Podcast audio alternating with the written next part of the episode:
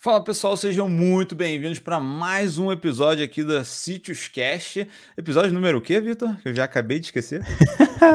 43. A gente ainda falou aqui antes de começar para eu falar para vocês, mas é o episódio número 43, onde a gente vai falar sobre três estratégias efetivas durante o processo de emagrecimento. São estratégias excelentes para você utilizar aí como personal trainer com seus alunos. Eu tenho certeza que isso vai abrir um leque aí de opções para vocês poderem utilizar. E para apresentar esse podcast aqui comigo, estamos aqui com o professor Vitor Mendonça.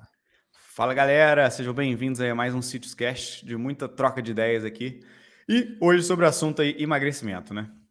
E como sempre, né, esse podcast está ficando cada vez maior e hoje a gente tem um patrocínio especial aqui para apresentar para vocês. O Vitor vai falar um pouquinho sobre os nossos patrocinadores agora. Então, esse podcast é patrocinado aí pelo Sítios Trainer Pro. Quem não conhece esse City Trainer Pro é basicamente um curso completo sobre prescrição de treinos para emagrecimento, tá? Então, quem é aluno do City Trainer Pro tem acesso vitalício a todo o conteúdo e toda a base científica necessária para prescrever treinos de emagrecimento e, obviamente, aplicado 100% na prática, né? Tudo isso que a gente ensina para vocês lá dentro do City Trainer Pro. Quem está ouvindo esse podcast assim que ele saiu, dia 24 de outubro, de 2021, né? A gente tem aí uma nova turma, tá? A gente vai abrir uma nova turma aí que de, te de tempos em tempos a gente abre novas turmas aí para o Citrus Trainer Pro. Então, se você quer fazer parte da Citrus Trainer Pro, fica atento aqui dia 24 de outubro, a gente vai abrir uma nova turma. Se você está ouvindo esse podcast depois, fica atento aí também nas nossas redes sociais, fica atento lá na, no, no e-mail também, que de tempos em tempos a gente abre novas turmas e você pode fazer parte de uma delas, beleza? Excelente. E fiquem muito atentos, porque essa vai ser a última turma desse ano de 2021. Então, quem perder não vai conseguir se inscrever. E essa é uma verdadeira capacitação completa em treinamento físico para emagrecimento. Então, se você quer atuar nesse mercado de treinamento físico para emagrecimento com pessoas obesas, até pessoas da estética, fisiculturistas, a gente vai ensinar exatamente como você atua com cada tipo de aluno, porque é, esse é o intuito da capacitação. Né? Não é simplesmente você chegar lá, ver vários exemplos de treino, copiar e colar. É basicamente capacitar e entregar o melhor resultado para qualquer que seja o seu aluno. Essa que é a gran, o grande objetivo dessa capacitação que a gente está oferecendo para vocês, beleza? Mas sem mais delongas, vamos agora então ao assunto principal do nosso podcast. É, hoje a gente vai falar então das três estratégias de emagrecimento efetivas que você pode utilizar no seu dia a dia. E agora eu já começo aqui nesse podcast diferenciando estratégias de métodos, porque essa é uma das grandes premissas da prescrição de treinamento de emagrecimento que a gente ensina para vocês aqui na Sítios, de vocês focarem em estratégias e não ficarem focados em métodos. Por quê? Porque basicamente, qual que é a diferença entre método e estratégia? O método já é algo estabelecido, já é algo que tem protocolos e regras a serem seguidas. Por exemplo, o HIT é um método de treinamento, o CrossFit é um método de treinamento. É, você tem aí como, por exemplo, drop sets, são métodos de treinamento de musculação especificamente. Né? A gente tem aí métodos de circuito, por exemplo. Então, enfim, nós temos diversos métodos na musculação que você pode utilizar e também para a parte de treinamento aeróbio. E a gente sempre fala aqui na Sítios, não se apegue aos métodos, se apegue sempre a estratégias. Por quê? A estratégia te permite pegar diversos métodos e combinar para aquilo ser a melhor estratégia de emagrecimento para o seu aluno. Então, quando a gente fala isso, é porque a gente vê constantemente o personal se apegando a métodos. Por exemplo, ele aprende a prescrever um treinamento HIT ele acha que só o HIT vai funcionar para emagrecimento e quer empurrar o HIT para todos os tipos de aluno. Só que tem aluno que não consegue treinar em alta intensidade. Ah, Renato, mas eu tenho que obrigar ele a, a conseguir. Não, às vezes você consegue utilizar outros métodos para conseguir atingir o objetivo de emagrecimento. Às vezes, aí o cara vai querer empurrar o HIT só porque fala assim, ah, não, mas é o melhor método de emagrecimento. Mas pode ser que para outros alunos, outros métodos de emagrecimento sejam melhor. Vai depender de vários aspectos, tanto fisiológicos do seu aluno e até do contexto que ele está inserido. E até vai dar alguns insights quando a gente começar a explicar as estratégias aqui, de como e quando que você deve se adequar em cada estratégia que a gente vai apresentar mas já entenda que quando a gente fala de estratégia, a gente está falando de algo muito maior do que simplesmente um método, que é basicamente você seguir algumas diretrizes de treinamento, como por exemplo, ah, vou fazer um protocolo Tabata, vou fazer um protocolo aqui de HIT específico de 30 segundos de estímulo, 30 segundos de recuperação passiva, tá? Tendo dito isso, acho que vai ficar agora mais fácil de vocês entenderem quando a gente iniciar essa discussão, certo? É, até dentro dessa discussão que eu vejo muito aí, a galera, além de se apegar ao método, ele quer se apegar ao método dentro do método.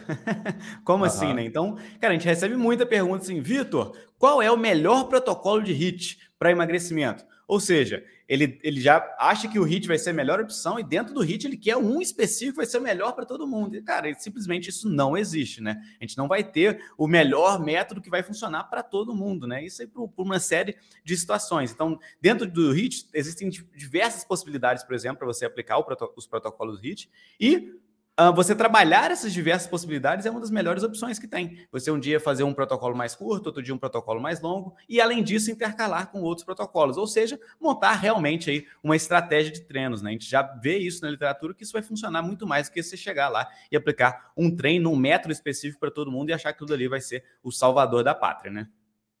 Perfeito, Vitor.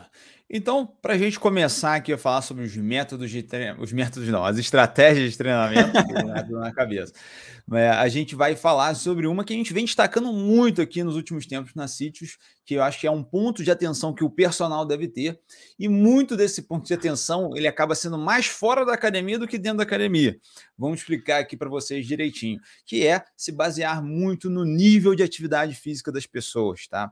Que, que significa isso, Renato? É a gente fazer um controle e uma otimização do nível de atividade física dos nossos alunos, porque isso pode ser um grande potencial para auxílio no emagrecimento, na sua estratégia de emagrecimento. Então, quantas vezes eu já vi isso? Você vai ver o, um programa de treinamento, a musculação está muito bem estruturada, o treinamento cardio daquele aluno está muito bem estruturado, mas às vezes aquele aluno não consegue emagrecer. E aí o personal acha, ah, não, o problema está na alimentação dele, que está errada, mas às vezes a alimentação nem está tão ruim assim. O problema pode ser que aquele aluno ele está compensando no seu nível de atividade física de alguma forma, ou seja, ele está ficando mais sedentário durante os outros momentos do dia, ele reduziu o nível de atividade física em resposta ao exercício que ele começou a praticar, ou então ele já tem um nível de atividade física muito baixo e na hora da, da, de se montar uma estratégia nutricional, isso não foi considerado. Então, existem algumas formas de você controlar o nível de atividade física do seu aluno para que você consiga fazer uma boa estratégia. É bom a gente até definir o que é nível de atividade física, que é o seguinte, né? A gente tem o conceito básico aqui da educação física de dizer que a atividade física é qualquer atividade que não tem um objetivo ou é é, sistematizada. Ou seja, quando você vai fazer musculação, quando você vai fazer um treinamento cardiovascular, você está fazendo uma atividade com objetivo e sistematizada. Né? Um objetivo ali pode ser estético, saúde, qualquer coisa, mas ela tem um objetivo e é sistematizada. Né? O nível de atividade física é qualquer atividade que tenha um aumento do gasto energético e não é sistematizada. Ou seja, é subir escada, lavar louça, tudo isso exige gasto energético né, e isso não está sistematizado, ou seja, não é um treino, né, não é considerado um treino isso. Isso é, então, atividade física diária. E todo mundo vai ter um nível de atividade física. A diferença é que alguns vão ter mais baixos e outros vão ter mais altos. E a gente tem que saber como controlar e modular isso.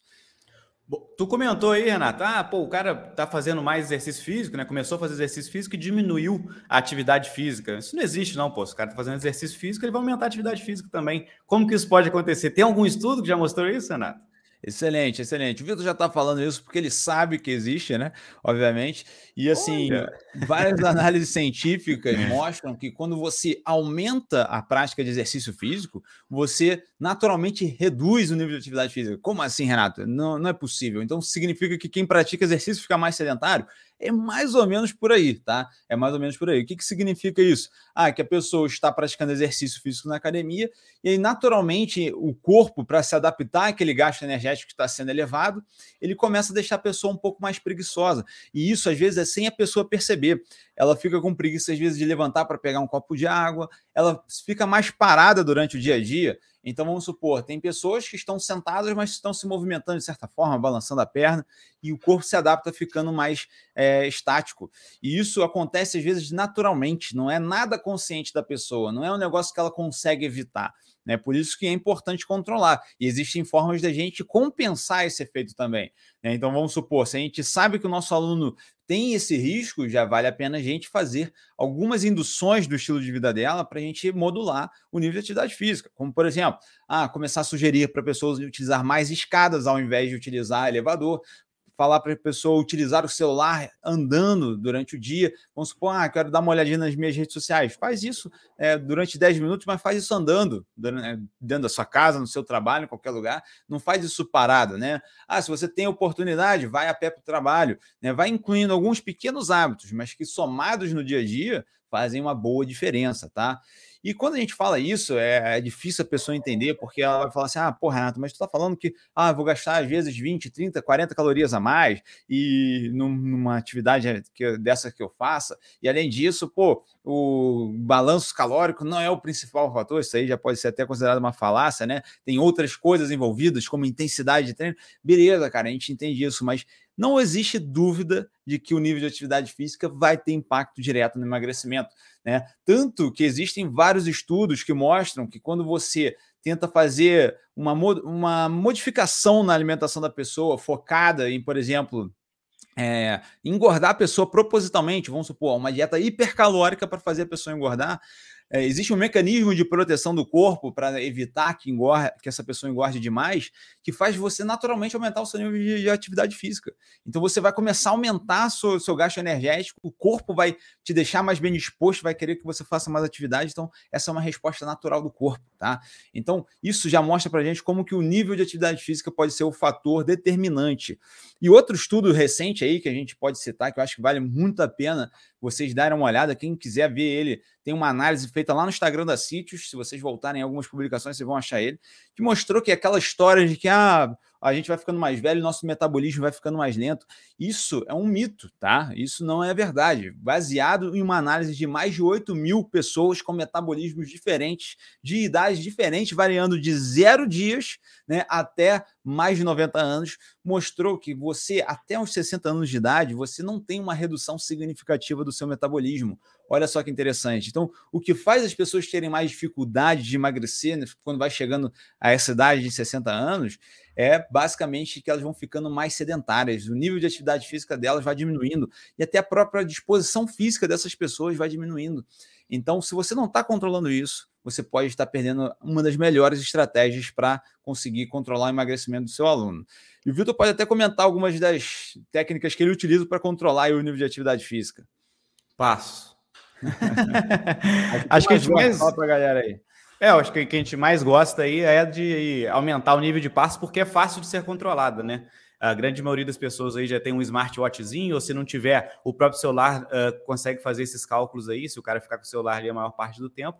Então, ele conseguir fazer esse controle legal ali da quantidade de passos que ele tem dado no dia.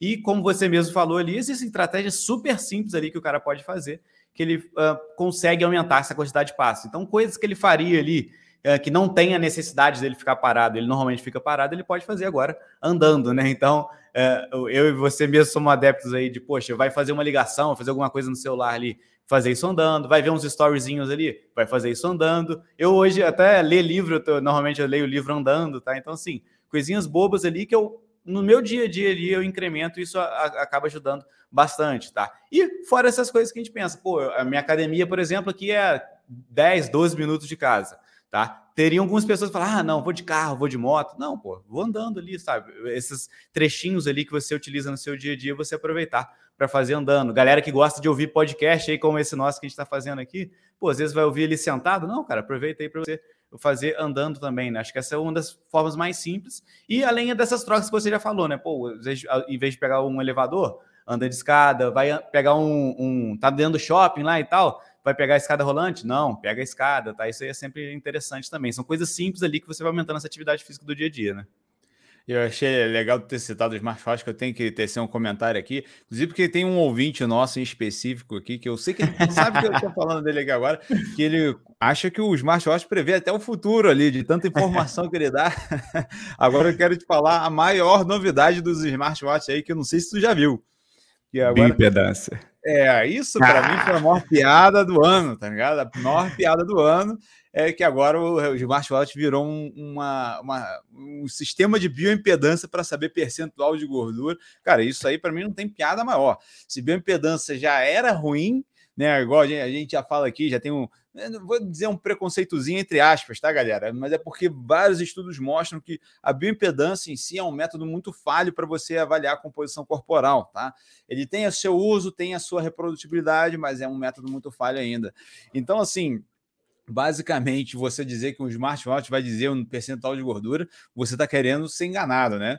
Mas uma das du as duas melhores aplicabilidades para o smartwatch aí de dados que você pode confiar, Uma delas, o Vitor já citou, o número de passos é uma das que vários estudos científicos mostram que tem boa validade, ou seja, quando você testa eles ali pelo número de passos, você está realmente tendo um valor bem próximo da realidade. Né? E o segundo são as horas, né? Você consegue ver as horas com bastante é, certeza de que horas são. Fiquei na dúvida se você ia falar essa, porque essa daí é a única que eu tenho certeza mesmo que está correta. porque frequência cardíaca, tem até aquele exemplo que tu deu recentemente, né, cara? Que acho que foi o Gui que falou que, pô, foi fazer um, um esforço máximo lá e o negócio estava dando submáximo, né? Pô, isso daí, eu, eu tenho um aluno, né, agora que ele comprou o smartwatch aí, famosaço aí, né, pagou mais de 3 mil reais lá no smartwatch. Ele, pô, professor, eu quero que você me ajude aí a prescrever através de frequência cardíaca. Eu falei, cara, faz um treininho aí leve, tá? Um treininho assim que eu consideraria leve para ele e me manda aí, tá? Então, assim, era um treino que o normal seria ali a frequência cardíaca dele ficar em 100, 140, 160 batimentos, tá? Até, até menos é, do que isso o treino deu 200 de média. Eu falei, ah, não, não, tem como, tá ligado? Não faz o menor sentido. A 200 ele tinha que estar tá se matando, sabe? Se matando. E era um treino que ele saiu ali tranquilo. Ele faria esse treino conversando contigo, numa boa. Então, assim, você vê que, cara, a, a capacidade aí de, de calcular a frequência cardíaca desses smartwatches que calculam ali pelo pulso é, é bem baixa, bem baixa mesmo. Sim, sim.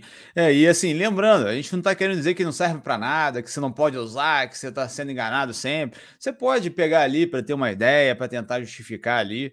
Né? Você pode também pegar para você. Por exemplo, por exemplo, tem um da Samsung que mede a quantidade de copos de água que você bebeu no dia, isso ajuda você a ter um certo controle da sua hidratação. Então, tudo isso é muito legal e assim, a gente está aqui sem preconceito nenhum.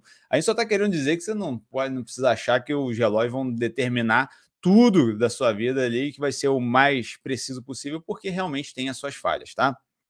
Perfeito. Então, é, pode falar. Só para finalizar, Renata, essa questão de nível de atividade física, o, porque às vezes eu vejo, eu acho que o personagem fica na dúvida. Ele, pô, como assim? O que, que, eu, que eu vou fazer com o meu aluno? Eu vou dar uma cartilha para ele, explicando para ele como aumentar nível de atividade física? Como que você iria propor isso para o seu aluno? Tá? A partir do momento que ele, você não vai passar um treino para ele, você não vai né, mandar uma, uma ficha de treino para ele, como que você iria fazer isso?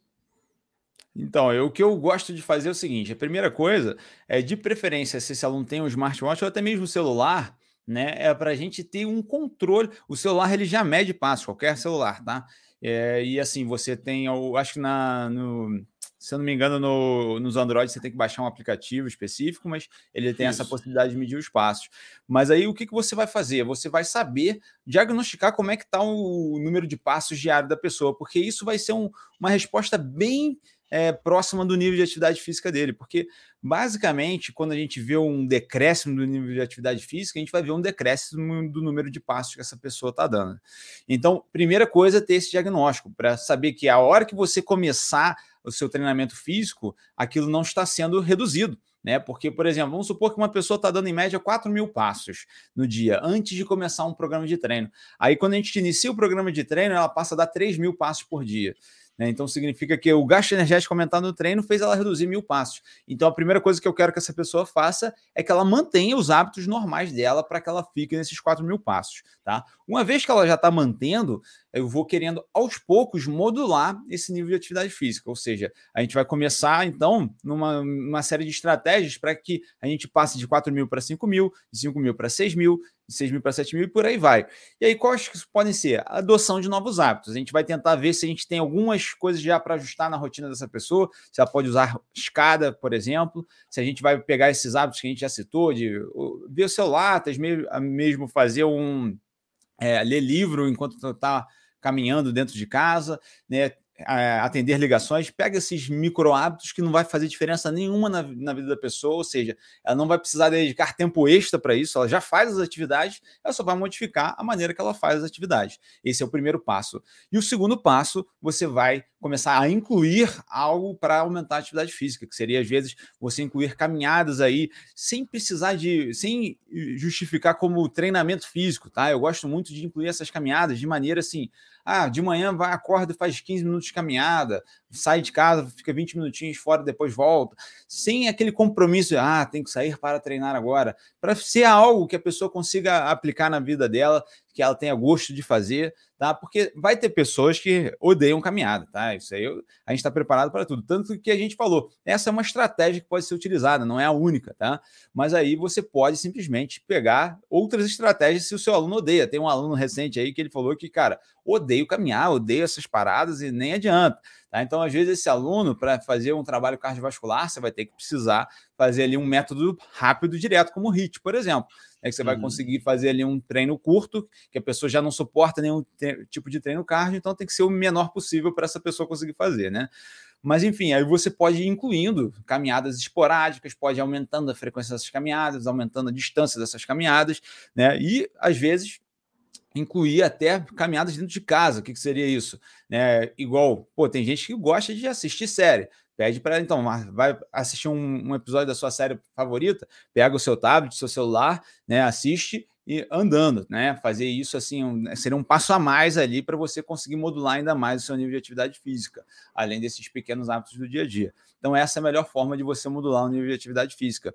E saiu um estudo recente também mostrando que assim, é, quando você tem é, você aumenta o seu nível de atividade física ou mantém pelo menos em 12 mil passos diários, você está reduzindo pelo menos em 60% o risco de mortalidade por todas as causas. Ou seja, é, eles fizeram um estudo de correlação para saber a quantidade de passos que uma pessoa dá por dia, né? Ou seja, o nível de atividade física dela, e a probabilidade de mortalidade por todas as causas. E mortalidade por todas as causas pode ser doença cardiovascular, uma insuficiência cardíaca, né? Ou pode ser alguma questão respiratória da pessoa, alguma questão, qualquer que seja o motivo da mortalidade, a pessoa tem um 60% de redução, tá? Então, isso mostra que só de você é, começar a incluir esses micro hábitos aí no dia a dia da pessoa e quem sabe até modular para caminhadas frequentes, pode ajudar a pessoa a manter um grau de saúde maior como um todo, tá? Então fica essa dica aí como primeira estratégia. Eu quero saber se você está batendo esses 12 mil passos aí, está diminuindo esse risco aí.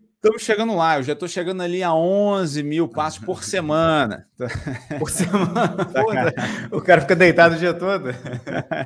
Porra, 11 mil passos por semana tem que ficar deitado o dia todo mesmo, cara. Porque, cara, é, é, até eu que tem dias que eu não saio de casa, que eu fico assim 100% em casa, eu vejo como que, assim, pequenas coisas você faz dentro de um apartamento, né? Eu nem moro num apartamento mansão igual do Vitor Mendonça, né? e aí fica mais difícil de, de dar espaço, mas mesmo assim consegue manter um nível de atividade física legal. Então, assim, mas o meu hoje em dia está numa média de 5 a 6 mil passos, né? Mas eu vou, isso aí eu gosto de ir fazendo com o tempo, né? Eu estou é, reduzindo de novo para poder aumentar até 10 mil novamente, que eu gosto de fazer esses ciclos assim, né? Justo. Bora e o senhor aí, tá mandando quantos aí em média? Eu tô no, no foco aí da, dessa semana, eu, uh, ao longo do, da estratégia aí mensal, são 10 mil, né? Mas nessa semana em específico, 15 mil aí todo dia. 15 mil para dar uma compensada. É. Hoje bateu aí 8.200, estamos gravando aqui às duas horas da tarde, então tá, tá dentro do objetivo. Pô, tá bem, bem encaminhado já, né? Aí o apartamento do cara é tão grande que ele vai na cozinha beber um copo de água e já bateu 15 mil já. o nego tá achando, já tá imaginando já aquela mansão gigante. É, cobertura do Plex. o cara, Mas na hora que eu vou aqui no, no terceiro andar da minha casa. Vitor, então vamos puxar a segunda estratégia que acho que tem muito a ver com isso também, né? Que eu acho que você vai poder fazer um gancho legal aí com o que você acabou de falar de número de passos aí mais elevado. Então, conta para a gente qual é a segunda estratégia que você gosta muito de utilizar na tua prática aí. Boa, né? Então a segunda estratégia que a gente vê até com bastante embasamento científico aí é volume de treino, tá? Eu acho que galera que segue a gente fala, pô, mas vocês falam volume de treino é resposta para tudo? É, quase tudo, tá? Não vou, vou mentir para você, não.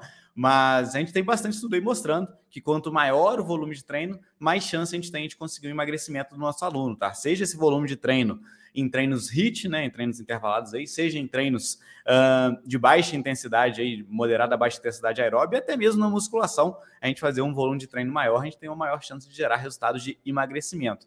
E, de alguma forma, você uh, uh, manipular o volume de treino é da forma mais fácil que a gente tem de manipular aí alguma variável do treinamento para o emagrecimento, tá? Então, assim, poxa, eu não preciso ser um grande gênio para manipular o volume de treino, tá? Você só precisa saber ali para manipular ele de uma forma que também que você não vá extrapolar esse volume de treino. E a grande questão, na grande maioria das pessoas, né, é que uh, elas têm como desculpa, ou até mesmo como dificuldade, o próprio tempo. E aí esse, essa vai ser uma grande dificuldade em aumentar talvez o volume de treino. Mas uma das estratégias de aumentar o volume de treino aí é essa que a gente acabou de falar, né? Às vezes aumentando nível de atividade física, uma coisa assim que vai estar interligado também. Não é um treinamento em específico, mas você está aumentando todo o gasto calórico como um todo, né? Mas são coisas simples. Então, uh, tem um aluno meu, por exemplo, que ele vai fazer musculação, tá? O, todo o, o, protocolo de emagrecimento dele é baseado em musculação ali, só que antes e depois da musculação ele faz 10 minutinhos de uh, esteira, tá? 10 minutinhos antes, 10 minutinhos depois ali. Só isso daí a gente já está aumentando ali cinco vezes por semana, já tem, já tem um volume legal ali de aeróbio, sem ser algo assim, nossa, o cara vai lá, ele sai para a rua para fazer um treino de corrida. Não, ele dentro do treino dele ele faz 10 antes, 10 depois, e isso encaixa super bem. Né? Então, a gente aumentar esse volume de treino é uma das formas mais fáceis aí e realmente eficazes para a gente conseguir trazer emagrecimento para o nosso aluno. É, e uma das coisas que eu, eu quero deixar claro aqui, quando a gente fala ah, aumentar o volume de treino, o cara já está pensando, pô, mas eu não tenho duas, três horas por dia para treinar. Mas não é isso, tá, gente? Quando a gente fala de aumentar o volume de treino, é pegar aquele volume que o aluno já faz e tentar aumentar ele de alguma forma. É porque, por exemplo, às vezes o seu aluno está fazendo dois treinos por semana e você pode usar essa estratégia de foco no volume, tentando aumentar esses dois treinos por semana para três, quatro treinos por semana, de alguma forma, tá? Posso até citar um caso recente aqui de uma aluna minha, que ela estava fazendo um treino, que o volume dela era o seguinte: ela fazia um treino cardio semanal e dois treinos de musculação. E aí a gente conseguiu conversar para fazer uma estratégia mais efetiva aí para o final do ano, né? Fazer ali um dia mais de musculação e ela entrou para uma aula lá Tá ficando na moda agora, Vitor. Não sei se tu conhece, é o beach tênis. Beach tênis, beach tênis agora é a nova, a nova onda. Exatamente. Então ela incluiu um dia que vai ser basicamente o treinamento cardio dela, né? A mais que é o, esse, essa aula de beach tênis, e um dia de musculação. Então perceba que assim, a gente não está falando que ela vai ficar duas horas a mais na academia, ela vai fazer três treinos de musculação de 50 minutos, uma aula de, de beach tênis de mais ou menos 60 minutos, e um outro dia de cardio de 30 a 40 minutos. Então, ah, pô, pode ser que para essa aluna tenha um volume muito maior do que alguns alunos têm a disponibilidade, beleza. Mas perceba que a gente não está falando de extrapolar de duas, três horas de treinamento. Então, a estratégia de foco no volume é você usar aquele volume que o seu aluno já faz e tentar modular ele de alguma forma. Você pode até fazer, ah, o meu aluno só treina duas vezes por semana e é isso. Então vamos tentar pegar essas, esses dois treinos e aumentar o volume desses treinos de alguma forma. Tentar colocar, às vezes, uma duração um pouco maior de treino, mas tentar otimizar esse volume.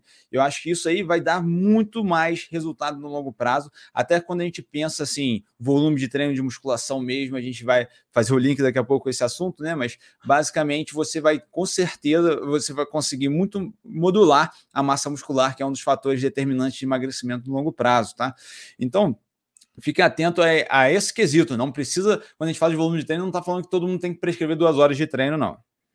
É, até dentro desse parênteses aí que você abriu, acho que é legal. É, muitas vezes aquele aluno que não gosta muito de treinar, não, pô, não é aquele aluno que tem um prazer, ah, pô, vou sair, vou dar uma corrida aqui agora, até mesmo, pô, vou fazer um treininho de musculação. Encaixar esse tipo de treino é excelente, um treino mais competitivo, né, voltado para um, um esporte, alguma coisa assim. Então, um beach tênis, um futebol, um vôlei, enfim, o que for ali encaixa super bem, né? Eu tenho, tenho uma aluna também que tava, tá com objetivo de emagrecimento e ela tava na nhaca danada, não queria fazer treino de musculação direito, o que fazia, fazia mais ou menos, aeróbio não encaixava. Aí eu lembrei que ela na infância jogava vôlei, né? Aí eu, pô, vamos, vamos tentar vôlei e tal. Começou lá a fazer dois treininhos de vôlei por semana, tá? E o treininho é até bem longo, são duas horas cada treino.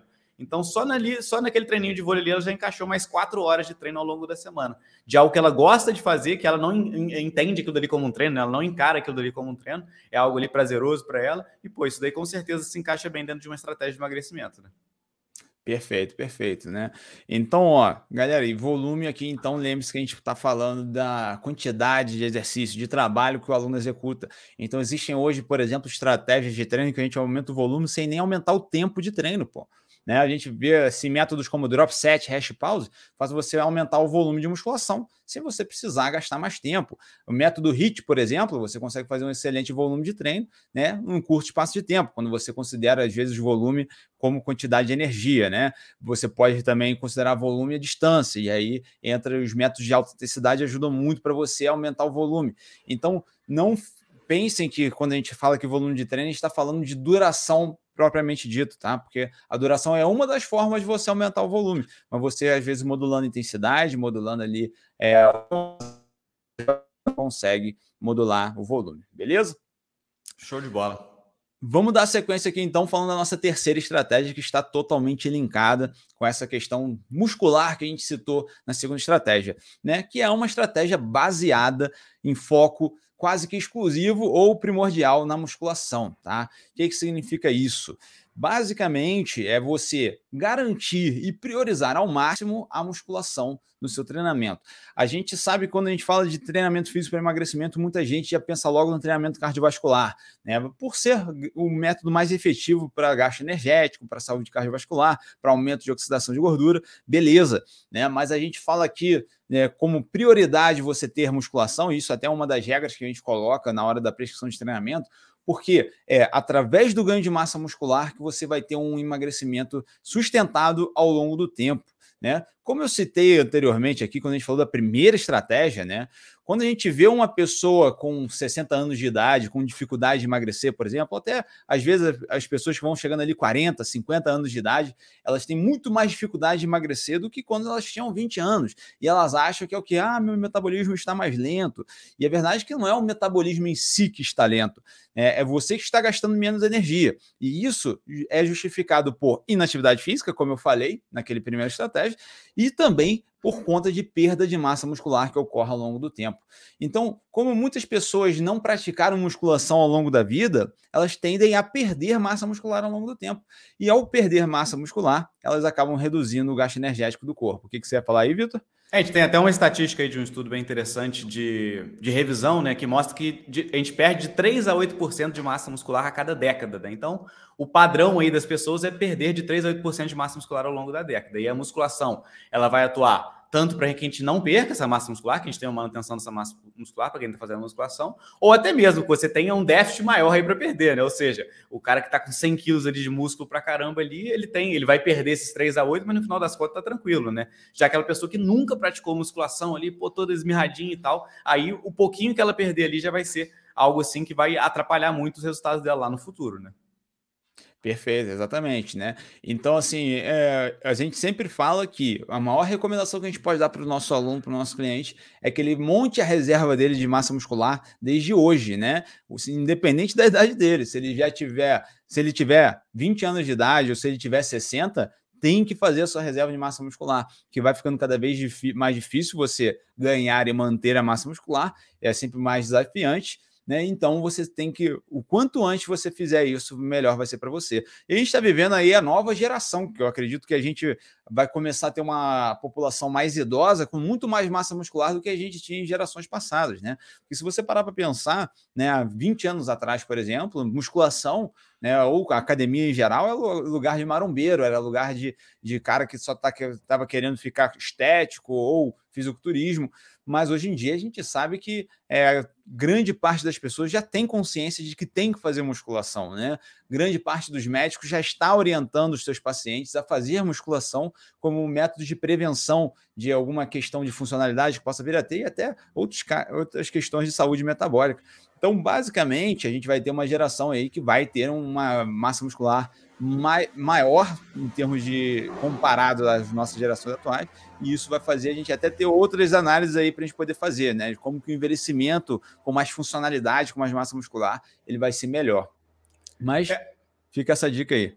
É, não, e aí até a musculação durante muito tempo ela foi deixada de lado, vamos dizer assim, dentro do processo de emagrecimento, porque se você analisar ali, tipo, a curto prazo, Uh, obviamente, você comparar um treino de aeróbio com um treino de musculação, dificilmente o treino de musculação ele vai ter um gasto calórico maior do que o treino aeróbio, tá? Então, obviamente, isso vai depender das variáveis que você vai trabalhar tanto, tanto dentro do treino de musculação, tanto do treino aeróbio, mas se você analisar ali friamente, o treino aeróbio, na grande maioria das vezes, vai ter um gasto calórico maior. E aí, você fazendo só essa análise, você vai achar que vai, vale muito mais a pena você gastar o seu tempo com treinamento aeróbio, né? Porém, a gente tem que analisar uma quantidade gigante de outros fatores que vão impactar nesse emagrecimento, né? É, eu, e a sequência desse raciocínio que eu ia fazer é justamente sobre isso, porque o que, que acontece com a maioria das pessoas que vão entrar num processo de emagrecimento?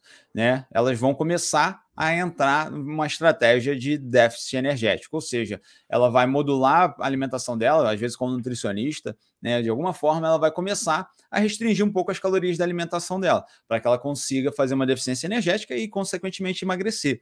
E, naturalmente, quando o nosso corpo entra em estado de déficit energético, ele tende a usar é, como se fosse a nossa massa muscular tende a ser reduzida durante esse período. Por quê? Porque o corpo fala assim, cara, a gente está num, num, estado de alerta aqui, ou seja, de redução de energia corporal. Então eu tenho que fazer de tudo que é, é a famosa adaptação metabólica do corpo, tá? Tudo que eu puder fazer para que essa pessoa ela reduza a quantidade de gasto energético do dia a dia dela, eu vou fazer. O nosso corpo ele tem esse mecanismo adaptativo, né? Ou seja, ele entra num estado de alerta para tentar fazer você economizar energia de tudo quanto é forma. E uma das melhores formas de ela economizar energia é fazendo você reduzir a sua massa muscular, porque o músculo é um tecido ativo no nosso corpo e ele exige um gasto energético para ser mantido. Então, se ele está precisando economizar energia porque você está numa dieta de deficiência energética, ele vai tentar reduzir a sua massa muscular. Você só consegue evitar esse processo se você estiver praticando musculação regularmente, se você estiver num programa de treino bem estruturado. Porque aí você vai estar tá estimulando e mandando uma mensagem para o teu corpo assim, ó, eu tenho que manter o meu corpo né, ativo, eu tenho que manter essa massa muscular ativa, porque se eu não tiver, eu não vou conseguir manter as atividades que eu estou fazendo diariamente aqui com o meu corpo. Então, a musculação serve principalmente para prevenção da massa, da perda de massa muscular que ocorre durante o emagrecimento.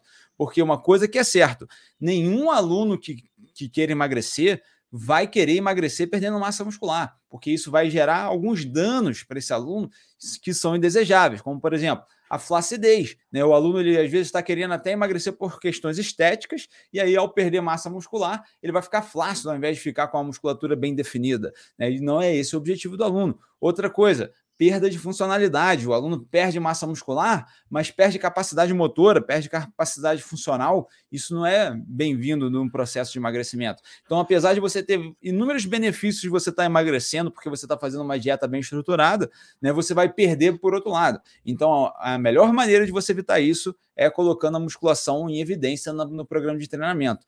Então, essa terceira estratégia que a gente está trazendo para vocês, ela se encaixa muito para o emagrecimento por causa disso. Porque quando você foca 100% em musculação, não precisa ser 100% dizer que você não vai fazer nenhum trabalho cardiovascular. Mas, por exemplo, para aqueles alunos que só podem treinar duas, três vezes na semana, focar duas, três vezes em musculação porque isso vai garantir né, ali a manutenção da massa muscular. Isso vai garantir que você consiga fazer ali com que o seu corpo mantenha essa questão estética dele, mantenha a funcionalidade dele e você consiga emagrecer de maneira saudável, né? Perfeito. Uma das grandes frases aí que a gente pode falar sobre essa terceira estratégia para encerrar a explicação dela é que é, o Stuart Phillips que falou, que é um dos pesquisadores da área ali da hipertrofia muscular, do tecido muscular em si, ele falou que é quase antiético você botar um aluno seu para emagrecer sem fazer musculação. Por quê? Isso aí com certeza vai gerar uma perda de massa muscular e isso vai dar alguns prejuízos para a saúde do indivíduo. E a gente promove aqui saúde antes de mais nada. A gente tem aqui programas de treinamento focado em estética? Claro que tem. A gente tem aqueles alunos que estão 100% focados em estética, mas independente disso, a gente não quer que nenhum parâmetro de saúde do seu aluno se perca ao longo do processo. Então, por isso que a gente foca aqui em métodos que são efetivos com saúde também. É, até mesmo pensando em estética, né? Na grande maioria das vezes o cara está procurando emagrecimento por estética, é, até mesmo o cara que está por saúde ali, às vezes é de tabela, porque ele está pensando mais em estética mesmo. E pensando uhum. em estética, o, o, a perda de massa muscular, com certeza, não é a estética que aquele cara quer, né? Não adianta nada ali, eu brinco assim, obviamente isso é, não existe também, mas o cara vai perder 20 quilos e 10 dele é de massa muscular. Pô, com certeza ele não vai ficar esteticamente bem, né? O objetivo não é esse, né? Então com certeza ali a gente está pensando tanto esteticamente quanto do ponto de vista de saúde, manter essa massa muscular, às vezes até mesmo ganhar um pouquinho aí vai ser excelente dentro desse processo. Perfeito, Vitor. Então, ó, fechamos as três estratégias, vou repetir elas para vocês aqui. A primeira é o controle e modulação dos níveis de atividade física, uma das estratégias que você pode implementar. A segunda é a modulação do volume de treinamento, é focar em aumento de volume, né, como o intuito de você otimizar os resultados. E a terceira é priorizar e otimizar o tempo de musculação, tá? Para que você consiga aí o aumento ou pelo menos manutenção da massa muscular, porque isso vai ter excelentes benefícios de longo prazo. Então perceba que isso são estratégias que você pode incluir nos seus programas de treinamento, pode até combinar de certa forma, porque nada impede você aumentar o nível de atividade física e focar na musculação no seu treinamento. Nada impede você focar na musculação, aumentar o volume de treino e aumentar o nível de atividade física. Você percebe que existem interseções entre essas estratégias. A gente só está falando aqui elas separadamente para que você entenda o leque de possibilidades que você tem. Porque ao mesmo tempo que elas podem ser combinadas e fazer sentido para um aluno, para outro não vai fazer tanto sentido. Né? Às vezes, ah, um aluno aqui não adianta a gente tentar modular o volume de treino, porque não tem como mais a gente aumentar esse volume de treino que ele já faz. Né? Enfim, tudo isso serve para afirmar, reafirmar aquilo que a gente falou no início desse podcast aqui, que é você sempre basear na individualidade do seu aluno. Se é possível trabalhar dessa forma, então vamos trabalhar. Se não é possível, vamos buscar uma outra alternativa, mas que seja mais plausível. Porque no final das contas, né, quando a gente está pensando e focado 100% no resultado do aluno, não é um método milagroso que vai fazer ele emagrecer, que vai fazer ele ter resultado. E sim, quando você consegue avaliar ele de certa forma, que você vai conseguir montar uma estratégia para ele, que vai ser a mais efetiva para ele, tá? E isso é o que vai fazer realmente ele ter resultados na prática. Não é a gente chegar aqui e passar a receitinha do bolo, né? O que a gente quer fazer aqui é formar você um masterchef que vai fazer qualquer tipo de bolo para qualquer tipo de cliente, qualquer tipo de gosto que ele tenha. Beleza? Perfeito. Então era isso que a gente tinha para falar no podcast de hoje. Espero que vocês tenham gostado. E como sempre, deixa aqui os seus comentários, deixa aqui o seu like, sempre ajuda a gente. E deixa aqui outros possíveis temas que vocês gostariam que a gente é, trabalhasse aqui no nosso podcast, que é sempre um prazer trazer novas evidências científicas, novas áreas de estudo, para que você possa ir aplicar no seu dia a dia e se tornar um personal trainer referência. Beleza? Show de bola. Valeu, pessoal. Até o próximo podcast. Um grande abraço. Valeu.